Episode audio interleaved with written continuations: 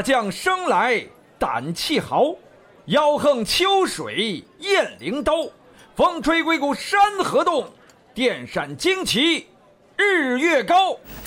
欢迎来到新一期的听涛轩，我是王涛。第一期节目播完之后，我也看了大家留言，有说好的，有说不好的。啊，说好的是喜欢涛哥的，说不好的呢，是说呀，还是希望你能松弛点太紧张。这四十多分钟强控制，咱这不是在试验吗？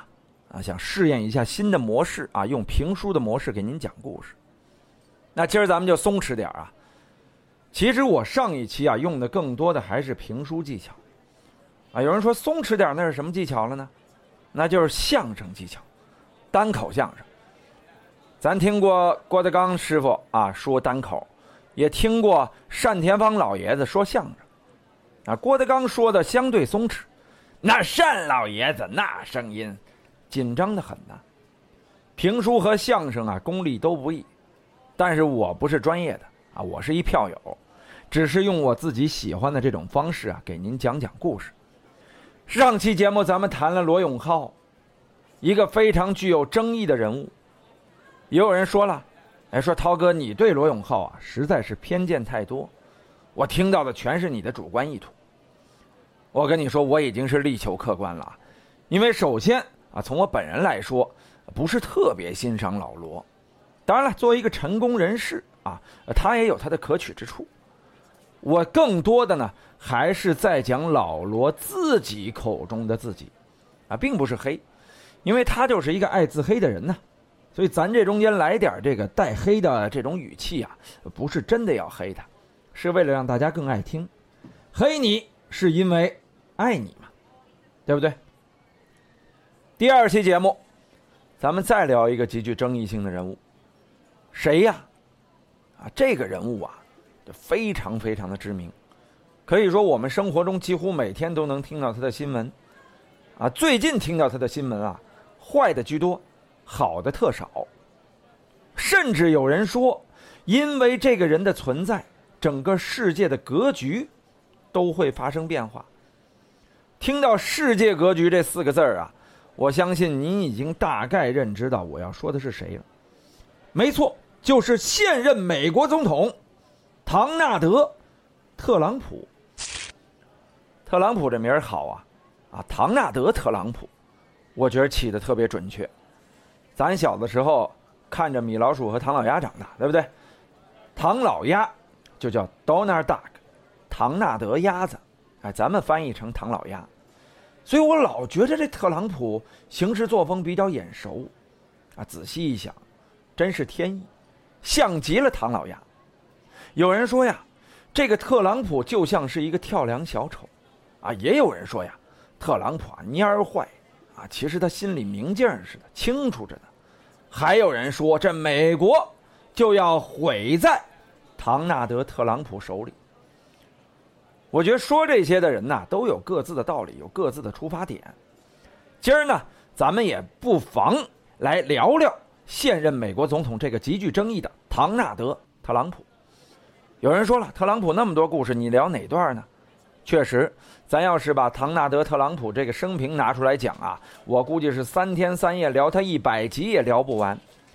这个人七十四岁的人生实在是太精彩了，啊，刚过了七十四岁的生日嘛，生日这天据说还收到了一份不大好的体检报告，也就是说这个老人啊很有可能在未来的这个几年甚至十几年里要受到这个疾病的缠绕，确实也不容易，七十岁了再去参加美国总统的竞选，你要知道美国总统的竞选压力多大呀，一般的老人家受不了啊。就别说老人家了，就是咱年轻人啊，也盯不下来，啊，咱都看过这个著名的美剧《纸牌屋》，啊，东木先生是怎么一步一步当上美国总统的？太艰难了。有白宫的人士啊，看了那部美剧说，真实的美国总统选举啊，以及任职期间的故事啊，远比这部剧中的还要精彩。那你就想想特朗普。在选举当中，甚至在他执政期间，到底经历了些什么？当然，今儿啊，咱们不谈特朗普的政治纲领，不谈他的这个仕途，我们只谈他的故事。如果呀，您还想听我们更多的故事，哎，不妨关注这个大内密谈的微博啊，或者是来到我们听涛轩的微信群，啊，给我们一些建议。想听谁的故事啊，或者说对节目有什么意见啊，在里边尽管提啊，反正我也不听啊，开玩笑啊，虚心接受。哎，也许您点的人呐，就会出现在我们的下一期节目当中，好吧？今天我们就来讲讲啊，特朗普。说到特朗普，啊，我给我们今天这个评书啊定个主题。我个人觉得呀，特朗普啊，有人说他是一个呃推特型总统，说他一天发好多推，我同意啊。但在我看来，我倒觉得呀，特朗普更像是一个真人秀总统。何为真人秀总统啊？你不觉得全美国人民都在看一个真人秀吗？啊，现在是全世界人民都在看一个真人秀，这个真人秀啊，就叫《特朗普的世界》。啊，为什么要用这个名呢？因为大家都知道啊，那部著名的影片《楚门的世界》，楚门从生下来就进入到了一个真人秀节目当中，他周围的一切啊都是演员，而看他成长的，就是咱们观众。特朗普当总统啊，真的就像是楚门秀一样。有全世界的电视镜头对准他，互联网就是他的舞台，啊，不管是传统媒体还是新媒体，特朗普总是占据头条。最近啊，关于特朗普的这些傻新闻啊、愚蠢的发言，你说是不是就像是我们看了真人秀之后，把其中好玩的片段截取出来供大家观赏？其实我们看到的永远只是这个真人秀节目给我们带来的。非常表面的一套。特朗普到底是个什么人？啊，从什么时候开始走进了这个真人秀的世界？今天啊，我们就不妨来聊聊。首先，我们说说特朗普有多牛啊。我们讲他的第一个身份，商人。也许从总统的角度啊，这特朗普不算成功，但是从商人角度，他绝对成功啊。你比如说。特朗普在全球至少二十五个国家开设有超过五百家公司啊，尽管呢其中很多公司都没有业务啊，只是他为了在中间持股走账而开设的空壳公司，但是他名下的房地产项目遍布了亚洲、南美洲、欧洲，包括韩国、乌拉圭、土耳其等国家和地区。据福布斯二零一六年统计，抛去所含的债务，特朗普在纽约的四座大楼的总价值就高达十五亿美金啊，占据特朗普全部身家的。百分之四十，啊，就这么多啊，才只占据百分之四十啊。除此之外，特朗普还在芝加哥、拉斯维加斯等地有着大手笔的地产投资，建有多个冠名的酒店。在印度尼西亚的巴厘岛，特朗普与 MNC Group 合作建有一个特朗普国际酒店。特朗普表示，仅仅是特朗普的冠名费，一年之内就能为他换来一百到五百万美金的收益。类似特朗普酒店在土耳其、巴拿马、爱尔兰、菲律宾、印度、阿联酋等地都开设。除去房地产之外，特朗普在金融市场也有着大量的资产。此外，特朗普名下还有十几家高尔夫球场。截至二零一六年八月，特朗普在世界各地总共拥有十七家高尔夫球场，其中三家在佛罗里达州。二十世纪九十年代，特朗普运营三家赌场：特朗普广场、特朗普城堡和特朗普泰姬陵。他们曾经为特朗普带来了四亿美金的收入，市值可达十亿美元啊！不过后来，这些赌场倒是因为负债过高，相继倒闭。在二零二零年四月七日，福布斯发布第三十四期全球亿万富豪榜，特朗普财富估值为二十一亿美元，位列第一千零一位。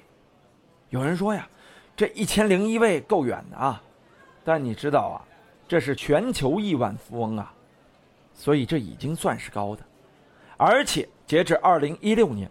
特朗普旗下以特朗普命名的商标就多达二百六十八个，其中包括啊特朗普罐装水、特朗普伏特加、特朗普高尔夫等等。根据美国一份财务总结报告估计，特朗普拥有授权贴牌商标以及其他知识产权的价值就高达三十三亿美金，厉不厉害？有人说特朗普的产业是够多的，其实还不止于此呢。我们总共来数一下特朗普旗下的几个品牌，比如特朗普男性服饰系列、特朗普罐装水、特朗普伏特加、特朗普杂志、特朗普高尔夫、特朗普就是冰激凌、特朗普酒吧、特朗普自助餐、特朗普大学、特朗普学院、特朗普游戏，连游戏产业他都涉及。更重要的是，特朗普啊，跟咱也是同行，啊，哪方面同行啊？他还是个电台主播。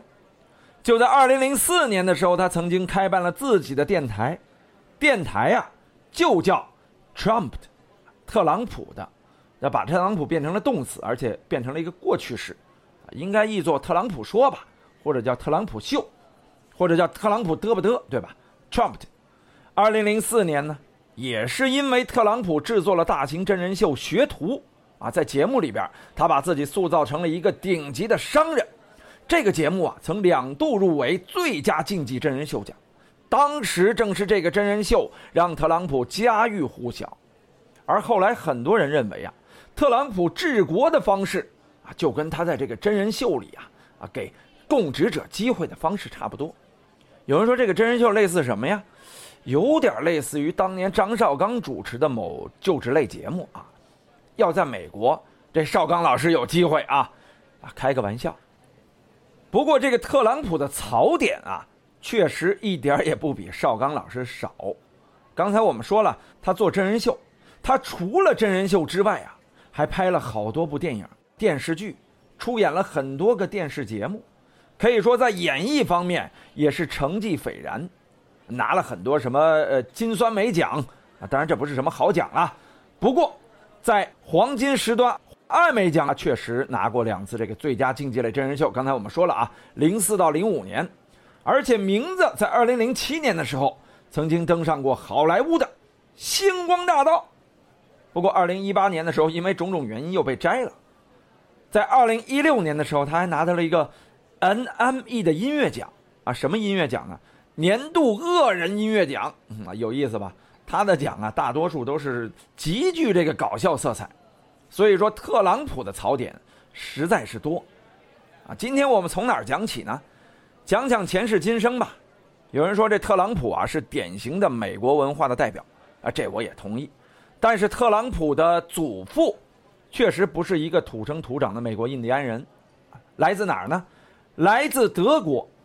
其实特朗普祖父的故事啊也非常精彩啊，我们今天大概说一下。话说，一八八五年十月十九日。十六岁的弗雷德里希·特朗普，就是他的祖父，第一次看到了纽约湾。当时在海湾的自由小岛上，这自由女神像还在建造中呢。老特朗普乘坐的游轮叫做 SS Ader 号，从德国的北部不来梅起航，大约十天之后就来到了大西洋，抵达了纽约。老特朗普乘坐的船舱呢，在最底层，就跟当年泰坦尼克的这个 Jack 一样啊。其实啊，那层啊是装货物的。哎，相当于后来的三等舱。老特朗普来这儿也并不是没有准备啊，因为他的姐姐凯瑟琳和姐姐的丈夫啊舒斯特啊也是德国人，很早就已经移民过来了。那个时候在美国规划入籍啊非常简单，入籍者只需要在美国生活七年啊，然后有人作证啊说这个申请人啊品行良好，这就 OK 了。所以老特朗普在来了七年之后。就正式入籍。入籍的那天，老特朗普是感慨万分啊，拿着手里这个美国护照，颤巍巍地说：“哎呀，亲娘嘞，终于有机会了！将来，我有呃竞选美国总统的机会了。”当时他姐夫在旁边听了之后啊，不禁哈哈大笑：“哎呀，说这个特朗普啊，你是想瞎了心了。”别说是你了，就算是你子子孙孙十八代，也不一定能有一个美国总统啊！谁说没有？我看我就行。老特朗普这是句玩笑话，谁也没想到啊！这上百年之后，他的后代真的就成了美国总统。所以说，有的时候啊，你就得有美国梦啊！你看这一百多年前。老特朗普只身一人，只带一皮箱、一张三等船票，就来到了美国。他让家人在新的世界最终是站稳了脚跟。作为一个移民，他真就实现了自己的美国梦。所以那句话绝对是正确的：梦想总是要有的，万一要是实现了呢？你看老特朗普，他自己是没有实现美国总统梦，但是他的小特朗普这孙子，哎，真是这孙子啊，帮他实现了美国梦。话说这个小特朗普，不仅要感谢自己的祖父啊，大老远的从德国移民到美国，他更要感谢的是祖父在美国的辛勤努力。他先是在西雅图做起了理发匠，随后又开始经营餐馆和小旅馆。他也明白了呀，那个年代啊，到美国这个淘金热的人非常多，哪里有淘金热，他就在哪儿开餐馆。在八年当中啊，他开过很多家餐馆，第一家在西雅图，后来就遍布全美国了。而且老特朗普啊，那会儿不仅把餐馆开在美国，他还开到了欧洲，开到了他的故乡德国，自己也回了德国，并且那个时候啊，老特朗普就想啊，干脆我就回德国发展得了。谁想到事与愿违啊！一九零五年，他收到了巴伐利亚当局的一封信。啊，信中说呀，呃，你重返德国申请被拒，要求你两个月内离开德国。老特朗普非常绝望啊，还写信给了巴伐利亚当时的摄政王路德波特啊，要求摄政王允许他留在德国。但这个请求石沉大海，没有结果。一九零五年六月，特朗普一家呀就回到了美国，来到了纽约。回到纽约后不久，他的妻子就生下了。弗雷德里希·克莱斯特·特朗普，也就是现在美国总统特朗普的父亲。你说，要是当时啊，这个巴伐利亚摄政王路德波特允许了老特朗普留在德国，那就没有现在的美国总统唐纳德·特朗普了。当然，历史不容假设。这次老特朗普回到纽约之后呢，还是先从理发匠做起。啊，做点小本生意，随后他又开始在纽约的皇后区买地皮和小房产。那几年是纽约城市化最快发展的时候啊，所以特朗普家族房地产帝国的种子就开始埋下了。只可惜1918年的时候，特朗普的祖父老特朗普死于流感。直到特朗普啊，也就是现任总统特朗普出生的时候。都没有见过自己的爷爷，啊，因为他一九一八年死的，特朗普呢一九四五年出生的。OK，终于说到了我们今天的主角，唐纳德·特朗普了。一九四六年六月十四日，唐纳德·特朗普出生了。孩子刚生下来长得俊呐，一头的金发，刚生下来就有头发，确实不容易。一看此子是头似麦斗，脸如凉棚，形如道松，是气势逼人呐。说这孩子有出息呀，这话谁说的呀？啊，特朗普的爸爸说的。那他爸爸一般都这么说儿子呀。说世界上有哪个爸爸儿子一出生就说这孩子肯定没出息？啊，这种爸爸确实比较少见，也比较奇葩。现在的特朗普倒是像有可能说出这样话的人，因为他总是语出惊人。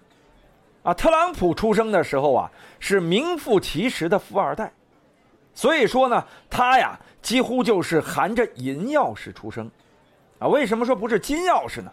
那你金钥匙那必须得是家族式企业，啊，得是财富过亿。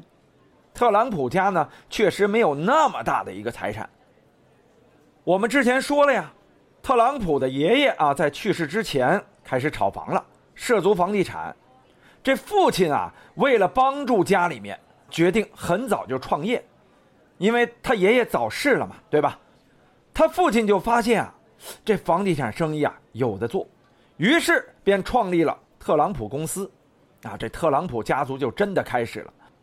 这特朗普公司专门在纽约市皇后区及其邻近地区兴建并经营中型公寓，就专门提供给啊一般民众租赁或者购买。要知道，一九四六年就在纽约开始做房地产啊，这就相当于这个两千年初开始投互联网、投淘宝啊、投 QQ，是不是都发达了？包括你要是两千年初在北京炒个房，哎，是不是现在也发达了？这时机好啊！小特朗普生下来呢，就跟别的孩子不一样，啊，特别自信，啊，从小啊，这一米俩几的时候。就经常在演讲的时候说：“像我这样高大的人不是太多，这就敢说自己高大，而且活力四射，一直没法静下来。在学校里啊，一会儿拽拽这个女生的头发，一会儿打那个小伙一顿。他尽管一米俩几，他敢去打那一米四几、一米六几的，这活力太足了。就是无法静下心来读书。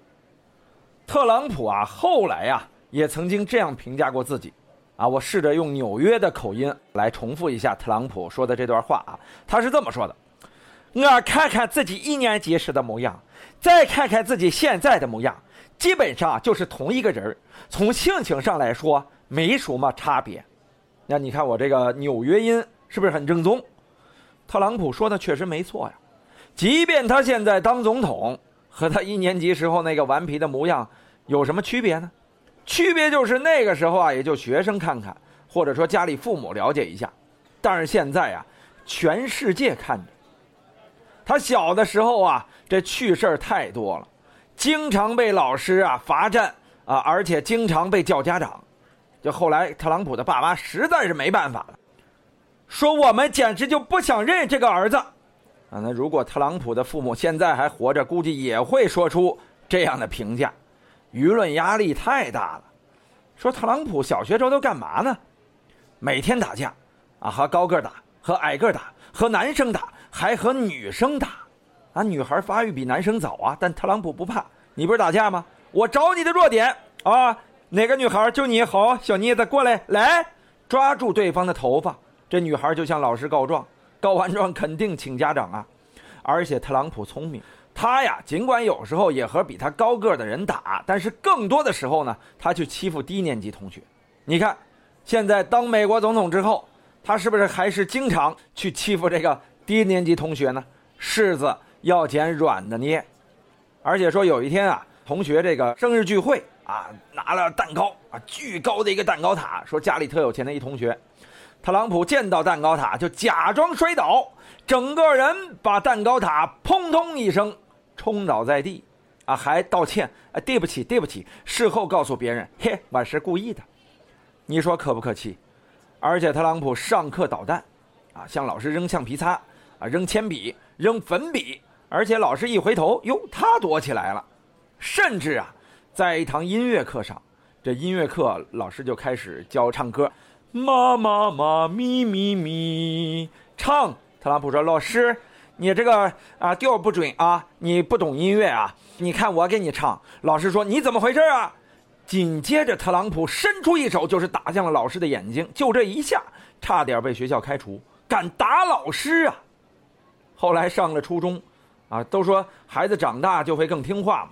特朗普可不是，更叛逆，他的劣迹又更进一步。啊，经常跟别的同学一起偷偷搭车跑去市中心曼哈顿玩儿，翘课，又学着从电影里看到的情节啊，收藏什么呀？收藏弹簧刀，嘣，对着人把弹簧一摁啊，刀锋弹出，很是威风啊！这我跟你说，当时纽约大街上，包括这个布鲁克林区的很多黑人，那都很怕特朗普的。你说特朗普虎不虎？初一快结束时啊，父亲就发现了他私自进城的举动。而且呀，也搜出了他收集的弹簧刀，就这这怎么回事？这什么玩意儿？特朗普说：“哎，爸爸，我就是吧，啊，没事喜欢吃个西瓜，吃个苹果啊，所以就收了个刀。你是收了一个吗？你这这么多刀是一个吗？你骗我，你骗我！话说特朗普爸妈呀，早就想找理由把特朗普送出去了。这弹簧刀一抓住，哟吼，终于找到理由了。好。”送你外出就读，送到哪儿呢？其实啊，夫妻俩都琢磨好了，说就照这个好动的属性啊，这孩子是有多动症，脑袋也不大好使。你说他聪明吧，挺聪明的；傻吧，是真傻。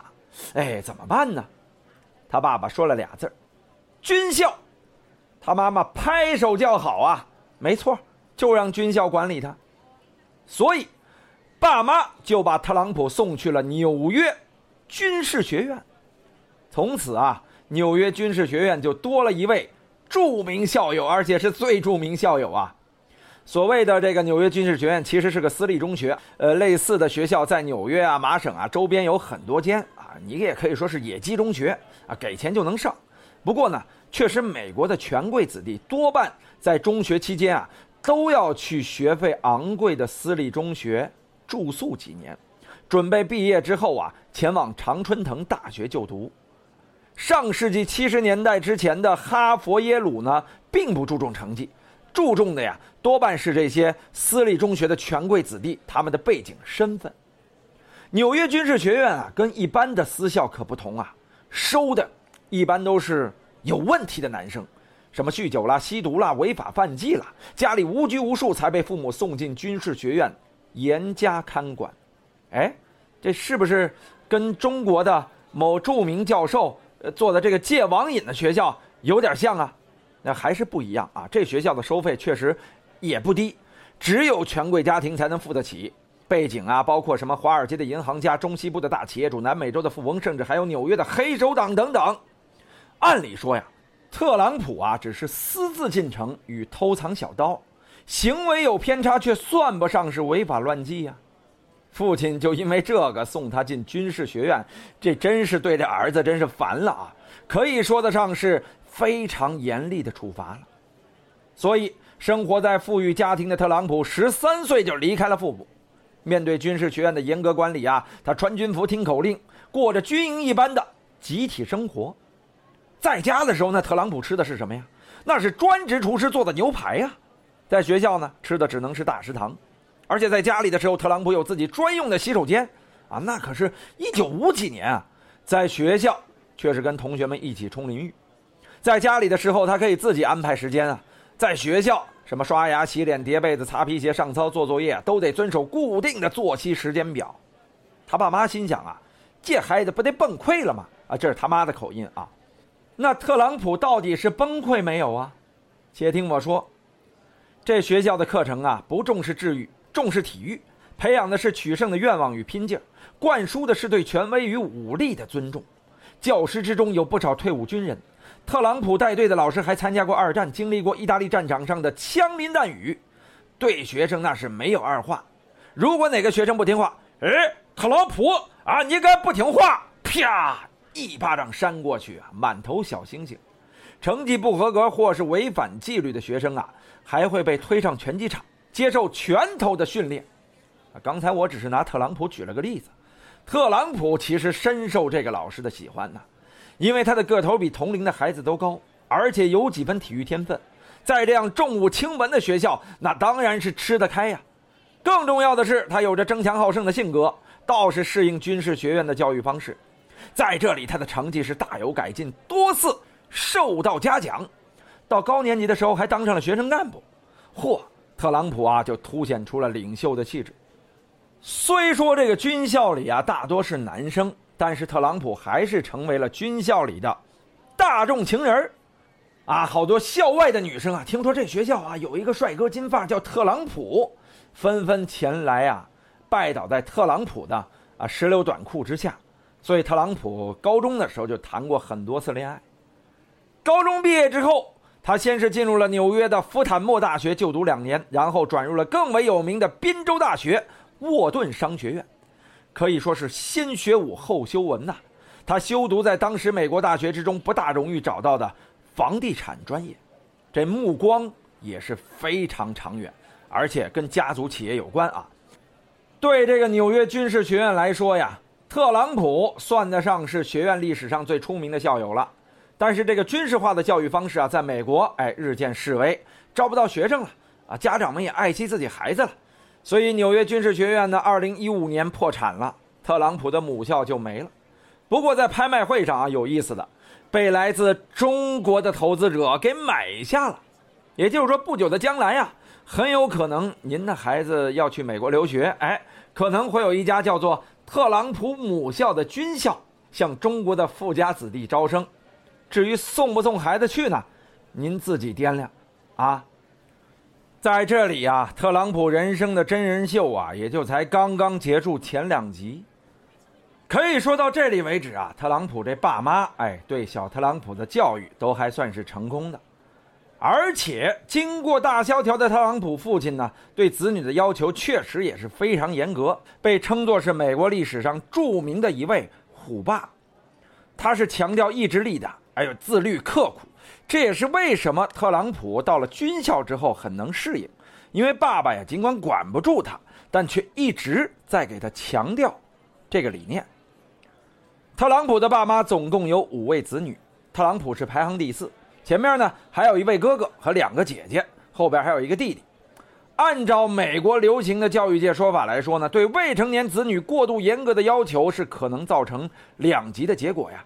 好的一极就是培养出勤奋上进的好学生，坏的一极就是造就抑郁脆弱的问题青年。这一点呀，其实在特朗普的五姐弟身上都能体现得出来。为什么说特朗普的一生就像真人秀呢？你看他爸爸这个虎爸呀。这个培养方式啊，就像是在拿自己的五个孩子做了一场真人秀。其实得出什么样的结果呢？你说特朗普的爸爸培养出了特朗普这样一个精英，算得上是成功吗？算得上是教育的成功吗？可是这五个孩子之中啊，有三个孩子和普通人差别不大，比如说老大、大姐，学业优秀，后来成了律师、法官。二姐在纽约的一家银行之中当秘书，都是过着普通人的生活。最小的弟弟呢，后来也是进入了家族的地产生意啊，性格很随和，也不是很出名，但在这个纽约商界人缘还行。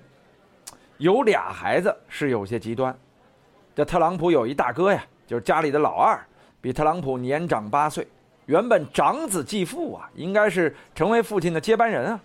这大学毕业之后呢，确实也给父亲当过一段时间助手。但是这个大哥呀，跟特朗普的性格完全不同，生性随和，做事待人都没有狠劲儿。这老爸就骂呀：“哎呀，你这个鳖孙！不对，老爸不是这口音啊。呃，你这个怎么回事啊？你这个怎么能当我儿子？怎么继承我的产业？”所以他这哥哥就很郁闷，就觉得这老爸对自己要求太严格了，于是离自己父亲而去，找了一个当飞行员的工作。父亲的不满和家庭的压力呢，导致大哥染上了酗酒的恶习，最后还失去了飞行执照，只好前往佛罗里达做捕鱼的生意。这生意又败了，只能灰溜溜地回到父亲公司，在建筑维修部任职。不仅要面对对他大失所望的父亲，还要面对这个飞黄腾达的弟弟特朗普啊，成天是郁郁寡欢，借酒消愁，在四十三岁这年就死于。酗酒过度，你看，面对同样的爸爸啊，特朗普却成了这个争强好胜的性格啊。虽然说他这个少年反叛啊，敢跟这个父亲顶牛，但是啊，他很喜欢房地产，而且啊，他懂得把自己这个聪明啊用到看节儿上，性格呢也很适合在生意场上跟人是争先抢利，精啊，人精啊。大学毕业之后，他也加入了父亲的公司，不但取代大哥成为父亲的接班人，还要将家族的生意带往新的方向。参加总统选举呢，更是让他成为了全球知名人物啊！最后选上了，那真是家门荣耀。不过他确实当总统之后啊，一直是一个充满争议的人物，也不知道特朗普的家人是不是愿意承认啊？这个总统真的是我们家人吗？这一点啊。只有他的姐姐弟弟们心里知道。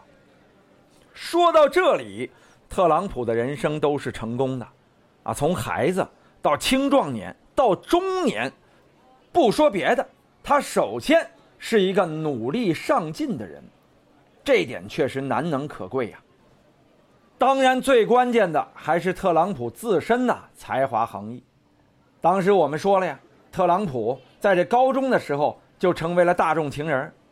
后来他也是绯闻不断，一共有三次婚姻，第一任、第二任、第三任妻子全是模特，而且都是金发碧眼。特朗普真的是一有模特控，二有金发控啊，跟这个希区柯克非常相似。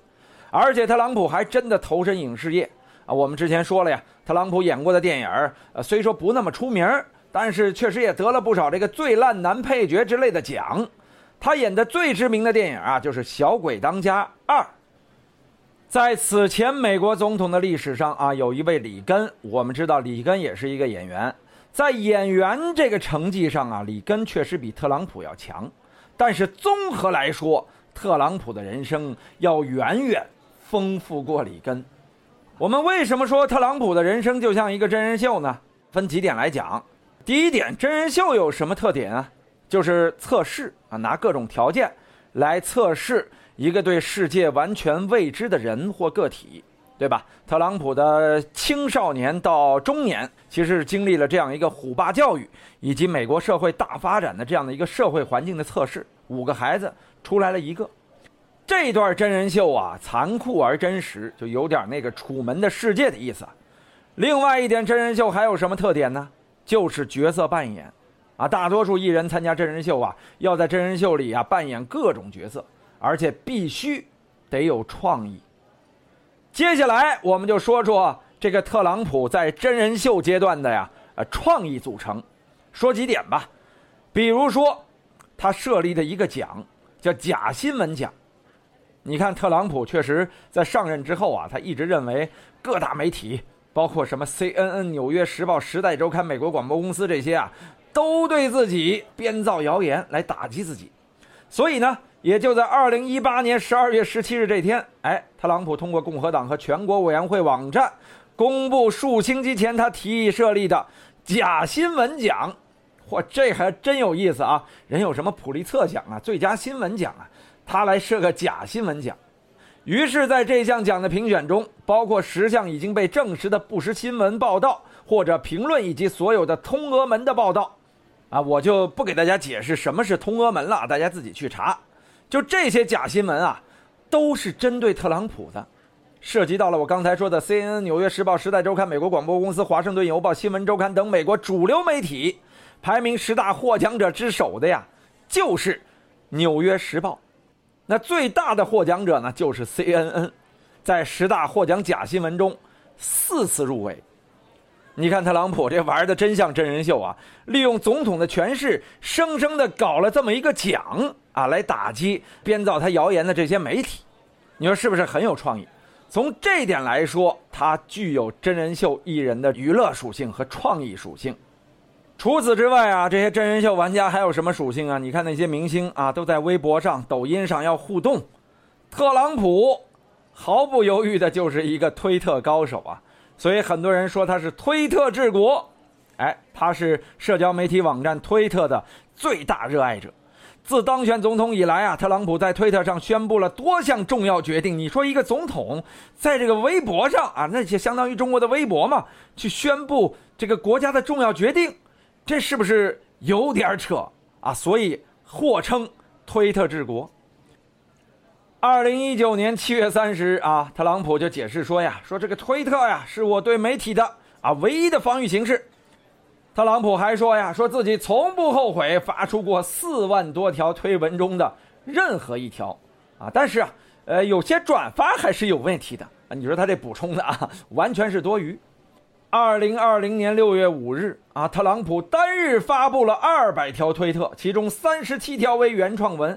剩下的都是转发和引用，平均每七分十二秒发一条，打破了他此前单日发一百四十二条推特的记录，同时也打破了单周发推记录四百六十八条以及一小时内发推记录七十九条。有人说这特朗普一天得花多少时间在推特上？没错，这根据我的推算啊，这几乎他就得手机不离手，而且随时得想下一刻发什么。除非他完全不走脑子，啊，尽管他确实有很多推特发的，好像真是不大走脑子，但是特朗普的这个奇葩举动啊，真的是让人们感觉拿这个总统，呃，没法评价，是吧？但是我个人是这么想的，啊，一个七十多岁的老人，利用社交媒体啊，天天跟自己国家的媒体对抗，可见这个老人是多么的孤独无助。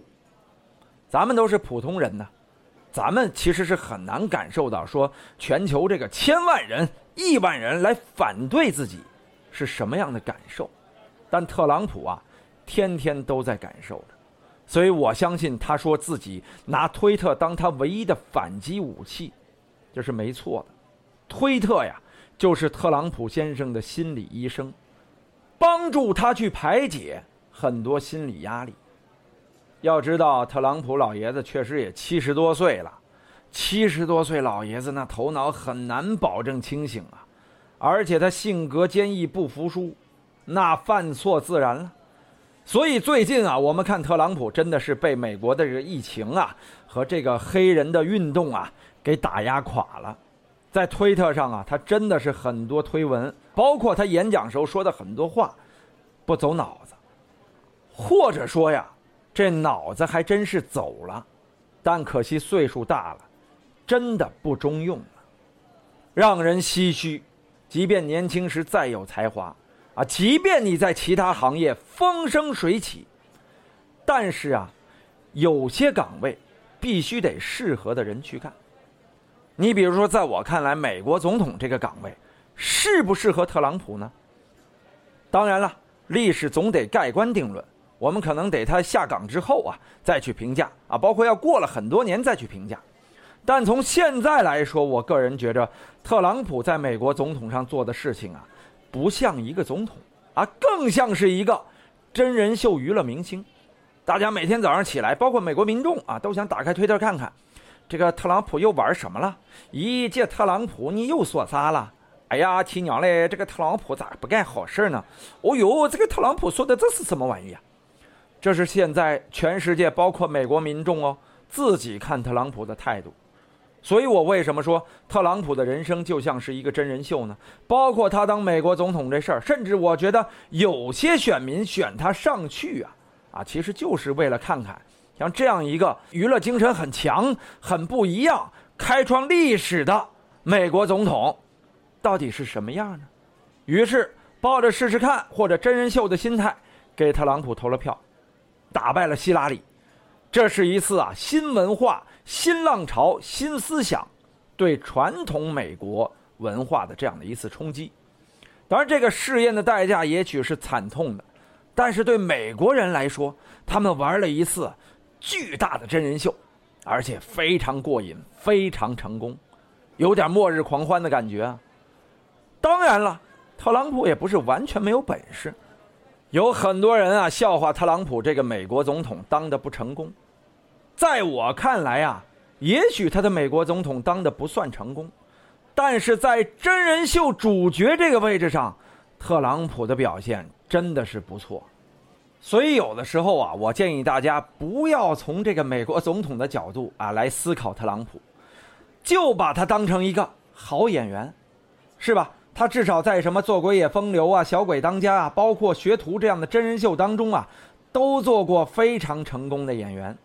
而且啊，大家都说，其实你看《学徒》里的特朗普，啊，和现在治国的特朗普非常相似。特朗普啊，他真是涉猎太广了。为什么说他真人秀玩的好呢？我最后啊再举几个例子，比如说有人说他是一个桌游总统，咱们都爱玩桌游是吧？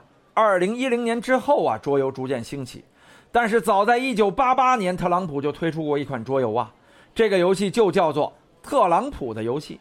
啊，是一款大富翁式的这种玩家投资房产的桌游，也是把自己的专业啊给联系起来了。一九八八年啊，特朗普啊就有这么潮的投资啊，对吧？说到真人秀啊，有一点还能证明特朗普玩的嗨的啊，就是二零一三年的时候，有一个喜剧演员叫比尔马赫啊，说这个哦，特朗普啊，这个我觉得吧，他就是个猴子养的，嗯，猴子养的，猴子是什么？就是 monkey。这个是美国北部的口音啊，为什么要羞辱特朗普，说他是猴子养的呢？他是以此啊来讽刺特朗普对奥巴马出生证明质疑的执念啊，因为在这个一一年的时候啊，他对奥巴马的竞选资格表达出了不满，说要查户口，说这奥巴马呀不是生在美国，不具备竞选美国总统的资格。后来奥巴马呢拿出了自己的出生证明啊，形成了大逆转，特朗普于是。被羞辱了。这次呢，喜剧演员比尔马赫就想借这事儿啊调侃特朗普，啊，说这个特朗普啊，他就是这个猴子养的啊，而且我想啊，出五百万，呃，让特朗普证明啊，他爸爸不是个狒狒。哎，这搁一般人是不是就急了呀？说你你你这是讽刺我爸是个狒狒啊？但是特朗普不这么玩，他真就接招了啊，把自己的这个出生证明公开了，说你看我爸。这不是狒狒吧？来，这个马赫给钱。马赫怎么会给钱呢？这特朗普就把马赫告了，告什么呀？说我证明了我爸不是狒狒，但是你没给钱。这个行为是不是特别真人秀？好玩吧？哎，这就是特朗普给这个世界带来的价值。一个大总统，啊，总是能说出这样的、闹出这样的不知所谓的闹剧来，这是再好的真人秀也不可能给我们带来的欢乐呀。所以我们真的要感谢他。特朗普啊，是爱打官司，他曾经诉讼过《纽约时报》的记者，哎，蒂莫西·奥布莱恩。原因是什么呢？是这奥布莱恩零六年写了一本书，书里边说这个特朗普总共有一点五亿到二点五亿美金的资产。特朗普一听，这，你这是干什么？你是瞧不起个谁啊？你把我这个净资产都算错了，一点五到二点五，那不是零头吗？我这至少几十个亿啊！就因为这个，他把奥布莱恩啊告上了法庭。不说别的啊。就说特朗普告人的这个点，哎，是不是特别有创意啊？极具表演属性，这就是特朗普。同时啊，特朗普爱美女啊，不仅是全球多个选美大赛的股东，而且啊，在九零年的时候，还曾与美国女模特布兰迪·伯兰特出现在了一期《花花公子》的杂志封面上。按说一般人啊，当了总统之后啊，会觉得这是黑历史。但是特朗普本人呢，对这段经历是毫不避讳啊，还把印有自己照片的《花花公子》杂志封面表框挂在了特朗普大楼办公室的墙上，啊，这就是特朗普，一个特立独行的人，一个从来不按套路出牌的人。所以啊，我们了解了特朗普的前世今生啊。是不是你就能了解到他是在如何的一个教育背景之下成长起来的？这样一个既成功又失败，既睿智又愚蠢，既不可思议又在情理之中的美国老头呢？我们且不说他是美国总统，单说一个美国老头，他是不是一个特别可乐的人呢？如果他坚持在演艺圈打磨，把自己演技再磨练的精炼一点。他会不会成为美国的老年金凯利、老年憨豆呢？但是在我来看啊，特朗普在演艺圈未必成功，不过他在政治圈带来的这种真人秀效应啊，真的是太成功了。不知道后面有没有来者，但肯定是史无前例了。而作为我们所有的看客啊，听涛轩的所有朋友们，我们必须得珍惜美国还拥有特朗普的每一天呢。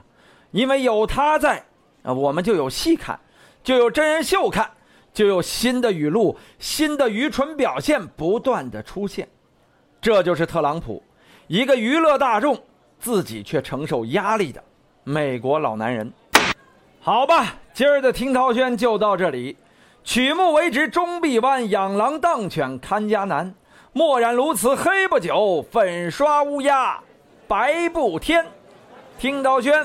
列位看官，下期见。